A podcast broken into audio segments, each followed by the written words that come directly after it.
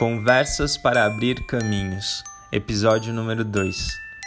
Aqui quem fala é o André Gravatá e hoje a conversa é com o professor Moacir Gadotti, que é presidente do Instituto Paulo Freire e autor de vários livros. Nosso encontro é sobre a radicalidade que resgata as raízes, sobre o direito de ser gente, sobre a palavra povo em carne viva, sobre o grito pela alma de volta. É uma conversa por telefone entre eu, você e o nosso convidado.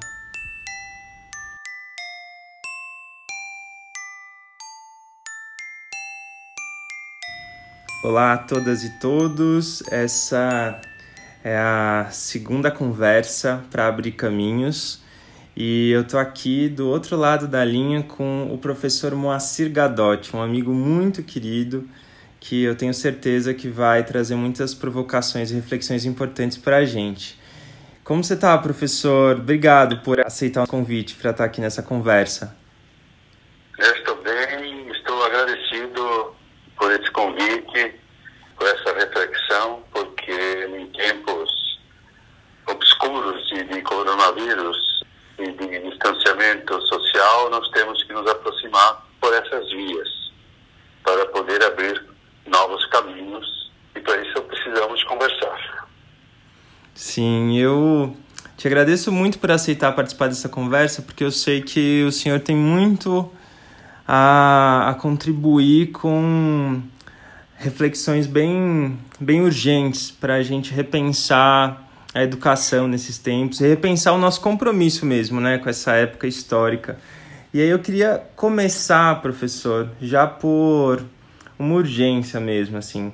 Eu ouvi algumas outras falas suas recentes e eu ouvi o senhor falando essa palavra que eu sinto que tem se tornado cada vez mais importante, que é a palavra radicalidade, que é uma palavra que o Paulo Freire traz em vários momentos, é uma palavra que o senhor também traz com uma força muito muito firme dessa radicalidade como um compromisso ético mesmo, né? E eu queria começar perguntando para o senhor que radicalidade é essa que o senhor acha que é importante a gente afirmar nesses tempos? Que compromisso é esse que a gente precisa é, relembrar no nosso corpo mesmo para a gente continuar com mais, com mais nitidez mesmo, para a gente conseguir ler o mundo? É, nós estamos é, num momento é, diria, da humanidade. Eu diria que é um momento de mutação mais do que de simples crise civilizatória.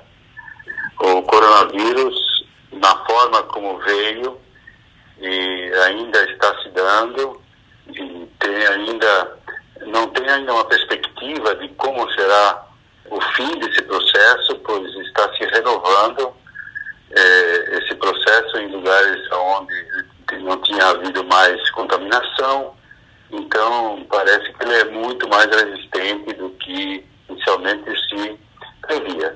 Mas não é só o coronavírus. Acho que o coronavírus é um pouco a ponta do iceberg de um modelos de vida, de existência, que nos leva a uma catástrofe global. Agora, a sua pergunta, você pode interromper a hora que você quiser, eu acho que é um. Claro, professor, estou um discutindo aqui. É, eu tenho um vício grave de quase 60 anos de magistério, aonde é, o uso da fala, para mim, é uma ferramenta e, na, e, é, que não termina nunca. Então, você não se preocupe em me interromper a qualquer hora. Mas a sua pergunta é a questão da radicalidade e do compromisso ético. Né? Uhum. A, a questão, radicalidade não se confunde com sectarismo. Né? Uhum. É, a palavra radical ela pode ter diversas interpretações. Na, na convivência que tive com Paulo Freire, sempre usava essa, essa expressão da radicalidade como ir às raízes, uhum. ir às fontes, ir à, à, à história, reler a história a partir de novos quadros é, de referência. É? Então, é, ele mesmo fez uma leitura da pedagogia a partir da relação oprimido-opressor. Então, ele, ele pegou uma categoria hegeliana, né, da relação oprimido-opressor, e a partir dela ele traçou toda uma pedagogia que pode hoje servir também de referencial para reler a história. Né? Uhum. Então, ser radical, nesse, nesse sentido, é, é ir às fontes, ir às raízes, aquilo que nos, que nos alimenta, como, como uma planta, né? que vai a, a, a, né? a sugando a terra uhum. eh, daquilo que ela tem de minerais que possam se constituir e sugando também o que vem de cima, né, da luz, através da fotossíntese, que ela pode, com isso, crescer e, e amadurecer, dar seus frutos, etc. Então, a radicalidade ética seria uma dessas raízes. Há duas raízes que o Paulo Freire, na Pedagogia da Autonomia, coloca. Ele, ele era muito dialético.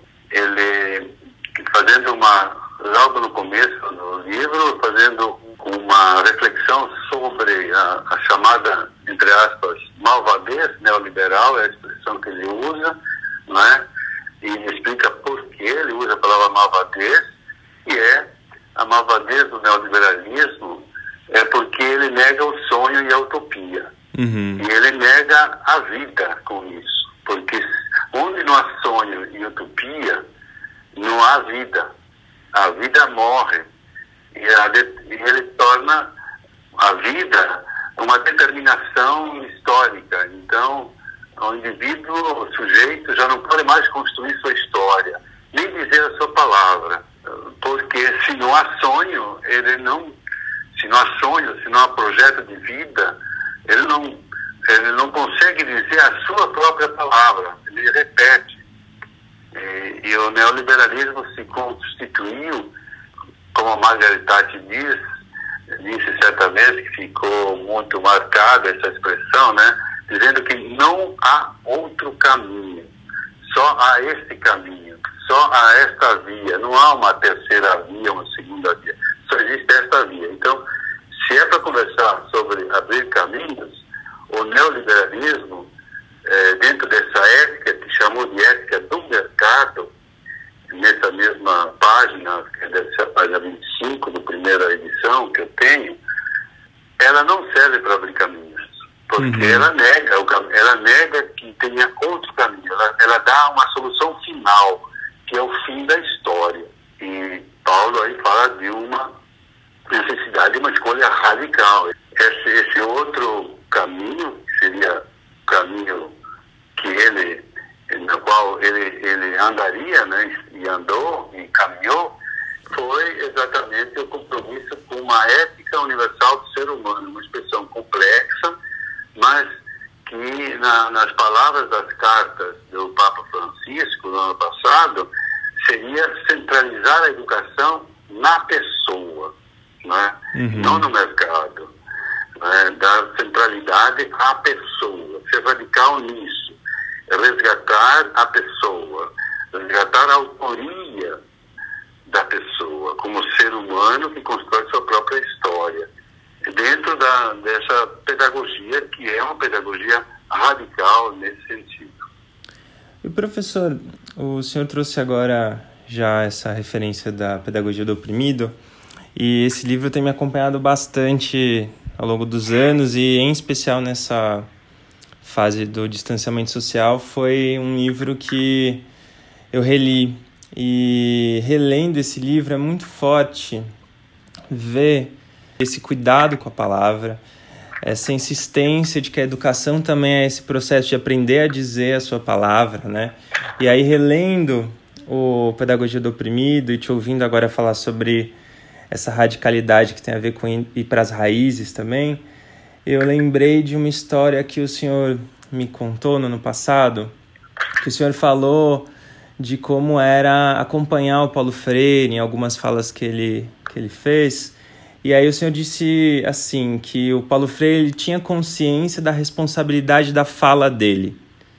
E aí trago essa história porque se a gente vem para os nossos dias, né, de agora, a gente vê tanta gente, inclusive os políticos, inclusive o presidente, né, falando tantas palavras vazias de vida, assim, totalmente vazias de vida, né? É, pessoas que demonstram que elas não têm o um mínimo de consciência da responsabilidade da fala delas. E aí, professor, eu queria fazer essa pergunta do, do quanto é importante a gente tomar mais consciência dessa responsabilidade da nossa fala, assim no sentido de que a nossa fala também tem a ver com essa possibilidade de abrir caminho, né? Essa possibilidade de ver outros caminhos na nossa frente. Sim.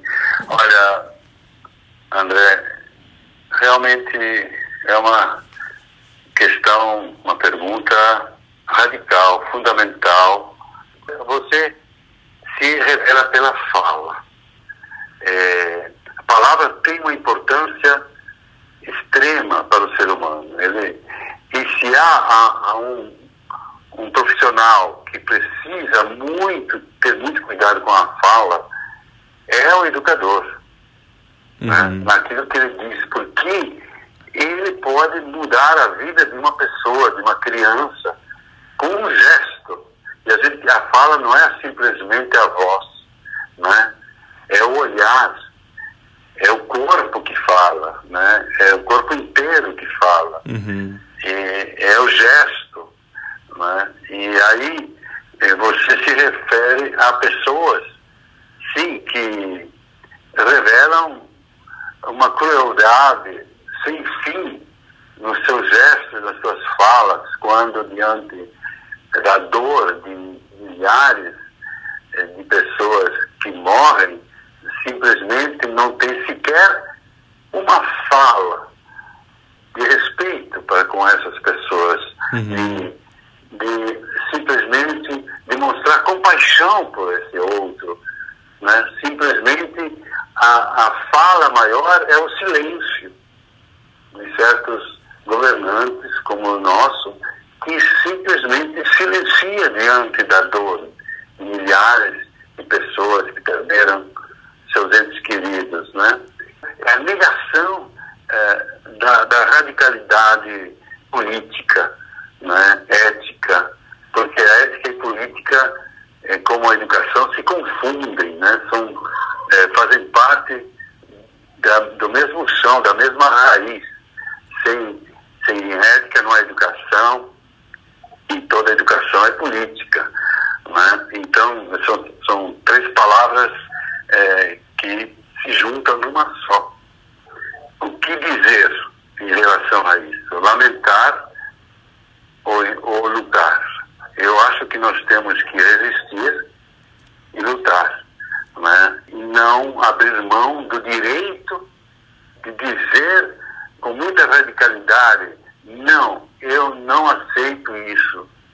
Não, eu não quero isso para o povo brasileiro. Uhum. Eu não quero, eu quero uma outra política possível, uma outra educação possível, uma outra economia possível. Não é? Uhum. Professor, te ouvindo, vem várias reflexões, assim, em mim que são muito fortes também. É, primeiro, quando o senhor falou sobre essa importância da palavra, da fala, eu fiquei pensando o quanto, tanto para o senhor quanto para o Paulo Freire, a fala ela está intimamente conectada com a prática, né?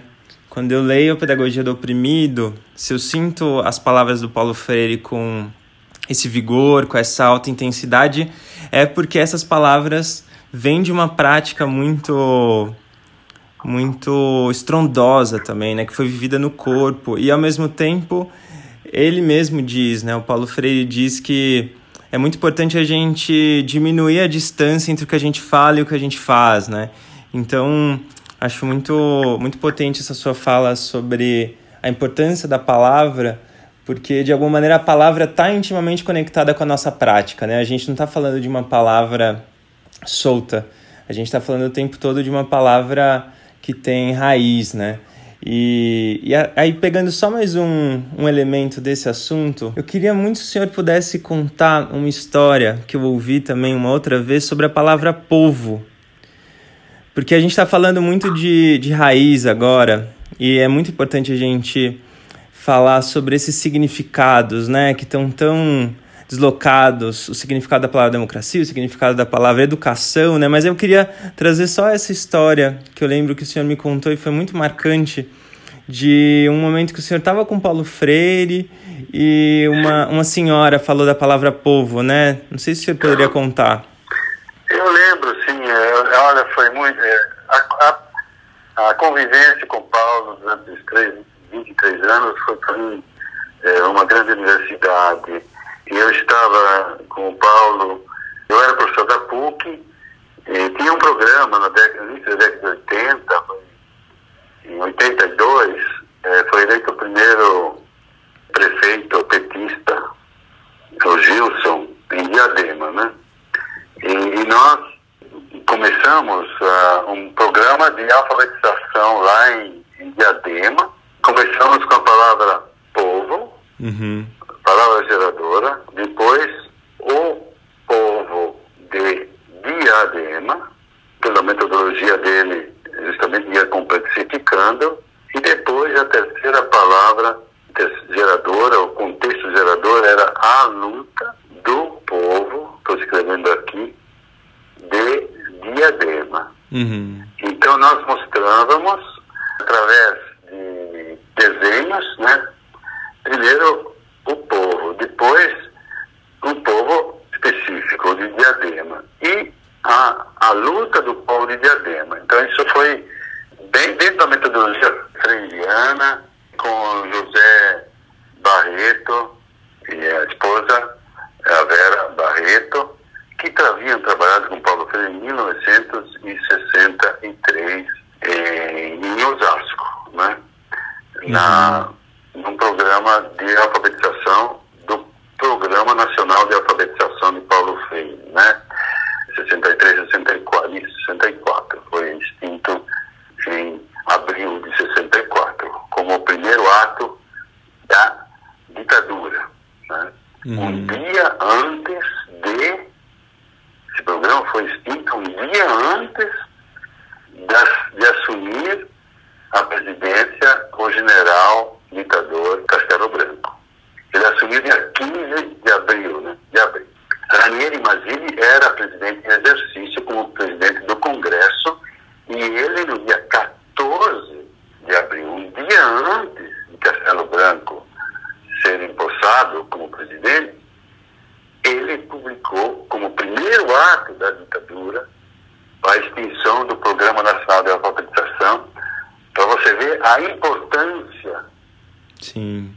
Da, da, da, da educação popular, porque esse era um programa de educação popular como política pública no governo do João Goulart. Bom, voltando à Diadema. É, então, qual é a história que eu queria contar? Eu era professor na PUC e levei a, alguns alunos uma noite numa, numa comunidade, numa favela, né, como se dizia, né, uma comunidade onde tínhamos uma turma, algumas turmas de alfabetização de adultos. Né? Foi conosco também o Beto nessa ocasião. A palavra povo foi colocada assim: quem é povo? Né? O que é povo? Né? E quando foi colocada no grupo, né?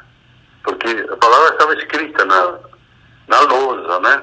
O que, que é isso? O que, que é povo? Uma aluna, estudante lá, nossa, começou a fazer toda uma teoria sobre o que é povo. Né? Uhum. né?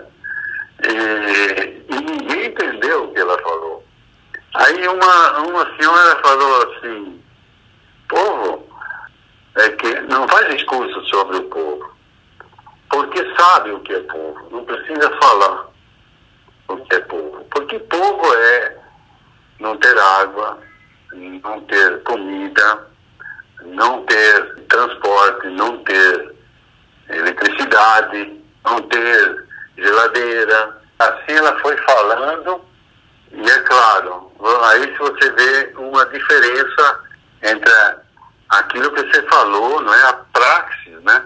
Uhum. É, entre a coerência, né? Não estou desmerecendo a, a aluna, ao contrário. É, ela era, ela revelava uma certa concepção e ela expressava aquilo que a classe social dela expressava. Então, ela era coerente com a, a fala dela, ela era coerente do ponto de vista, né? Mas há definições diferentes de quem vive o que é ser povo, que não precisa dizer é, definir o que é povo. Né? Então, é, a, a palavra deve ser corporificada pela vivência, né? pela ação. Sim, né? sim. A verdadeira palavra é ação. Ele diz numa pedagogia do oprimido. A verdadeira palavra se transforma em ação. E, portanto, em praxis, que é ação mais reflexão. Isso está no, no início do, acho que no capítulo segundo, terceiro, da pedagogia do oprimido, né? logo onde ele define, define o que é praxis. Né? Então há uma coerência, não uma coerência rígida, né? mas a coerência como uma inseparabilidade, né? porque numa certa visão, porque tem gente que faz essa separação sempre, muitas vezes, o que fala, o que diz, uhum. é, é o que não faz. Né? Uhum. Né? Então há uma distância enorme. E é muito difícil de fazer isso. Também não é, não é simples essa coerência. Né? A gente não é o tempo todo coerente. Uhum. Né? É, é um aprendizado. A preocupação de que haja uma, um compromisso é, de ser aquilo é, que dizemos ser, né? Eu acho que faz parte do processo de construção pedagógica dentro de uma visão emancipadora. Né? Eu acho que ela sempre está a caminho também, nunca é total. Né? Sempre nos restará, somos seres inacabados, incompletos, inconclusos. São palavras do próprio Paulo. E é por isso que precisamos dos outros para nos completar, precisamos do outro, e por isso precisamos do diálogo. Né? Então, por isso é que nos educamos, é para nos é, tornarmos cada vez melhores, né? Uhum. para que possamos deixar esse mundo, inclusive, melhor. Quando tivermos que um dia que deixá-lo, deixarmos um pouco melhor do que encontramos. Né? Mas essa caminhada é, é uma caminhada para Paulo Freire, é uma caminhada em direção à liberdade que também é sempre inconclusa, incompleta. Né? Por isso que ele definiu a educação com prática da liberdade. Professor, né? é, ouvindo aqui o senhor, eu lembro também, claro, da minha experiência como aluno. Né? Eu sempre estudei em escola pública e, por um lado, fico muito orgulhoso disso, no sentido de ter vivido essa experiência da escola pública e ter encontrado tantas professoras e professores incríveis, né, que afirmam essa possibilidade de fazer algo diferente, mas também sei no corpo dessa precariedade, dessa dualidade da escola para os ricos, da escola para os pobres. E aí, é, já também pegando um pouco do que o senhor falou sobre essa desigualdade toda no Brasil, essa fala do Paulo Freire, que relendo aqui ele, ele traz muito esse ponto de que é, é muito é muito impossível que uma elite, um, o que os opressores criem uma educação libertadora, né? Pegando também esse dualismo que o Paulo Freire traz. Queria muito, professor, se o senhor pudesse é, refletir um pouco também, é, um pouco mais ainda, sobre que a gente poderia afirmar com ainda mais intensidade daqui para frente, levando em conta que agora provavelmente vão acontecer muitas mudanças, né, ainda mais intensas nesse contexto da educação, tanto uma precarização maior, pensando nesse contexto brasileiro, por mil motivos, quanto essa entrada com mais força da educação à distância, que em alguns momentos ela pode ser muito bem feita, como o senhor mesmo faz no Instituto Paulo Freire, mas em outros momentos ela pode ser um pretexto para precarizar ainda mais. O que, que a gente pode afirmar de caminhos para educação, que a gente construa juntos, que sejam diferentes. É, é, com relação à educação, aprendizagem móvel, por exemplo, a mobile learning, né, como diz a Unesco, a aprendizagem à distância, há diferentes maneiras de fazer. O problema não está na tecnologia, né, também está no uso que se faz dela.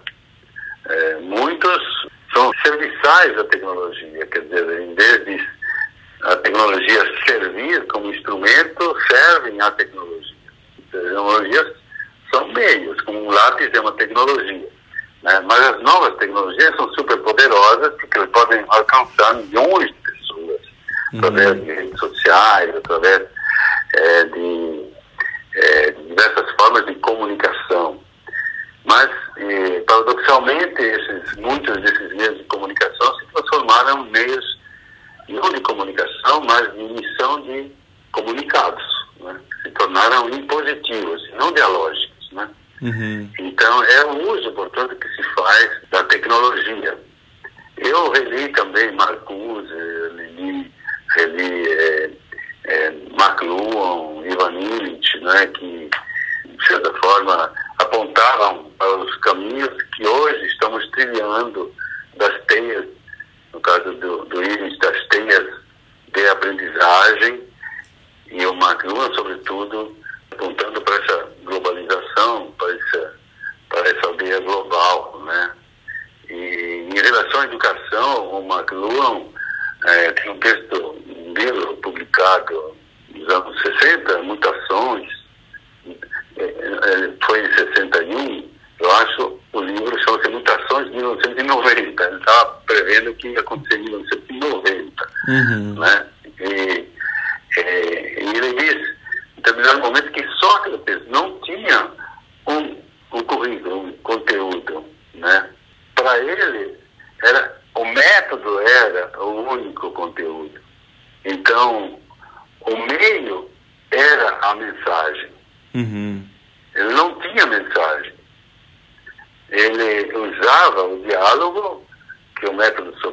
né?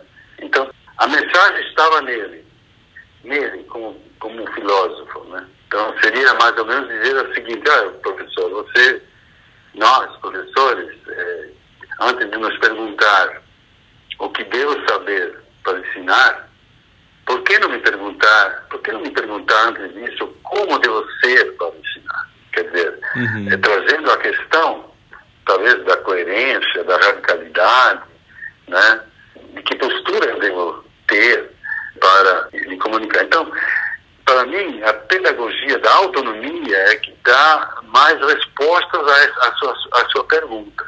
Uhum. Né? Porque a pedagogia da, da, da autonomia, a pedagogia da autonomia nasceu é, inclusive, eu participei é, muito ativamente da, da decupagem né, do livro, e o pessoal do Instituto, particularmente a Ângela é, Antunes, que você conhece, era, era um texto sem título, nem título geral, nem intertítulos, nada. Era um texto uhum. é, corrido. E o Paulo disse assim, mas está difícil, você por que não coloca, vocês não podem colocar alguns capítulos, assim. Vocês não podem ler e fazer isso nos capítulos. Eu não tenho nem título para o livro. E nós levamos um título, Pedagogia da Autonomia, porque era essa era a centralidade, a categoria fundamental, saberes necessários da prática educativa, como subtítulo, e dividimos em três capítulos, cada capítulo com nove saberes necessários da prática educativa. Então, né, eu acho que em pedagogia da autonomia, é, nós temos uma educação voltada para o futuro. Né? Não digo que pedagogia da oprimido seja do passado, não. Mas ela é. Porque ele escreveu isso logo depois da experiência que ele teve na Secretaria Municipal de Educação. No fundo, foi uma resposta àquela experiência aquela gestão que ele teve de 89 a 91. Em 92, o Mário Sérgio depois completou a gestão do Paulo Freire, seguindo a mesma política, né, Mário Sérgio Cortella. Então, como fui chefe de gabinete do Paulo de posição especial, assim, percebo, percebi na primeira leitura que fiz e depois também na pedagogia de autonomia, que há, há muitas respostas a perguntas que eram feitas por educadores, professores, diretores, diretoras, faxineiras, merendeiras, vigias, que ele fez formação para elas, né, assim, para elas. Então, lá está é, um pouco uma resposta àquele contexto. E foi o último livro é, publicado em vida, depois foram publicados outros livros é, póstumos, organizados pela é, viúva Ana Maria Freire, e ele fez, então, esse último livro que para mim é realmente um livro que precisa ser lido, lido com muito cuidado, porque ele dá... Sim, sim. É, é ler é, e entender o que está por trás, né? É, eu acho que é, ele, ele indica realmente os caminhos para o futuro nessa visão que, que eu estou defendendo, que é uma visão em que revela um profundo amor pelo ser humano, né? profundo respeito pelo ser humano.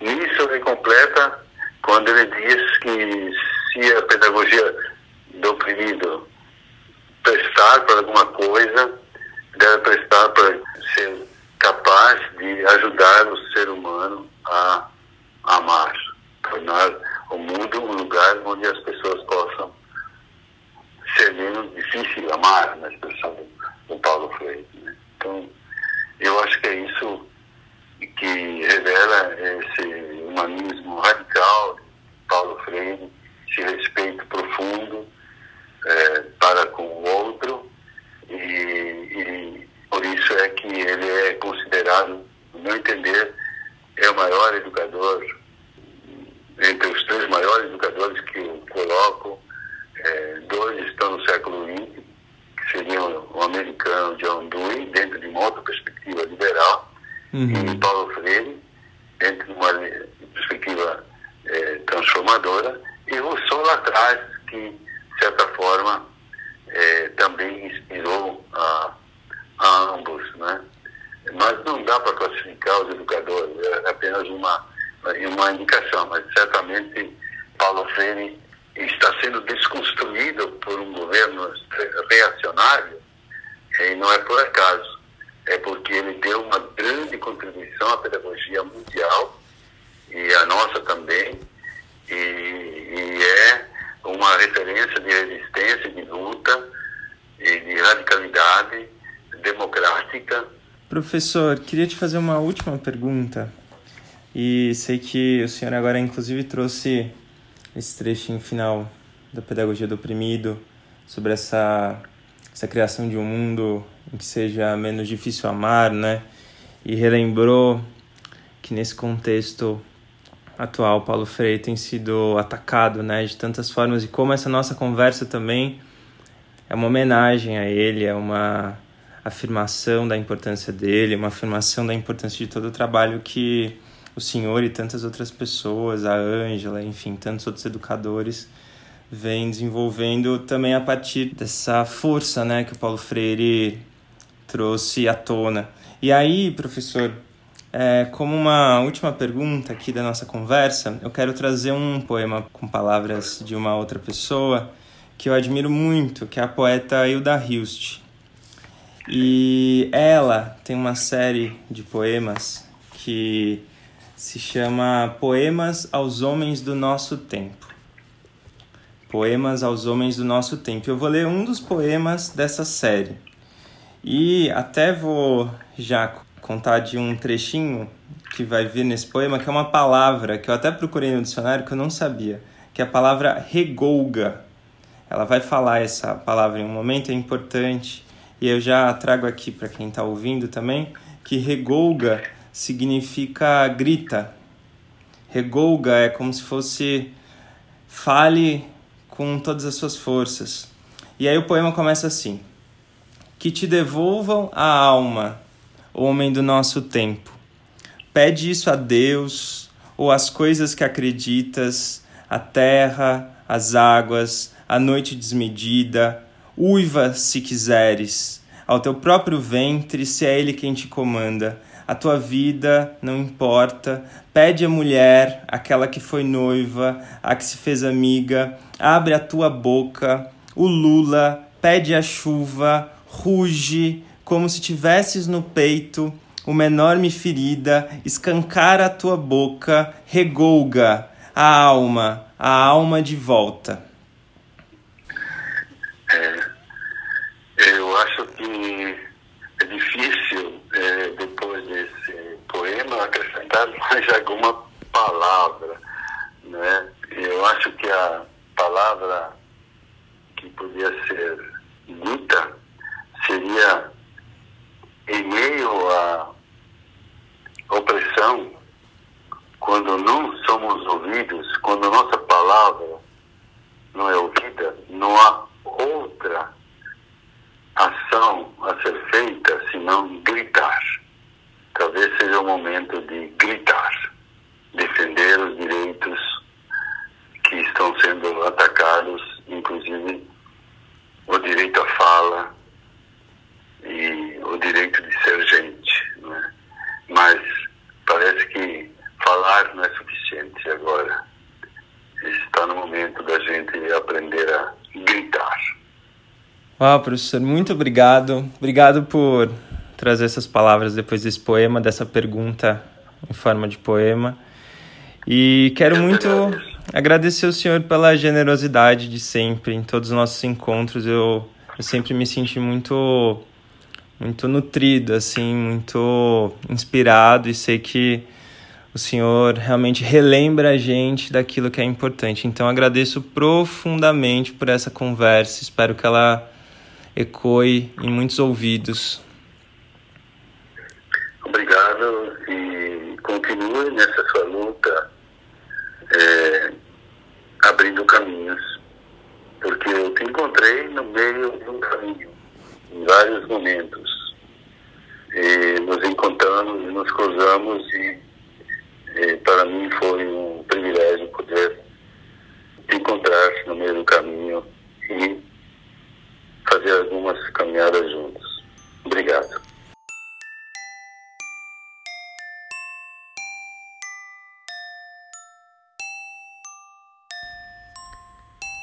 Assim termina o segundo episódio das nossas conversas para abrir caminhos. E poucos dias depois de falar com o professor Gadotti, o jovem João Pedro, de 14 anos, foi assassinado no Rio de Janeiro em uma operação da Polícia Militar. Dois dias depois, o jovem João Vitor Gomes, de 18 anos, também foi assassinado. É o genocídio da juventude negra que continua e a cada 23 minutos um jovem negro é assassinado no Brasil. A cada 23 minutos. Durante a conversa com o professor Gadotti, falamos tanto da radicalidade, da radicalidade que aumenta a nossa potência, da radicalidade de afirmar com nossas palavras e nossas ações a importância de cada pessoa. Então, que não nos esqueçamos do João Vitor, que não nos esqueçamos do João Pedro. Nossa conversa continua em breve.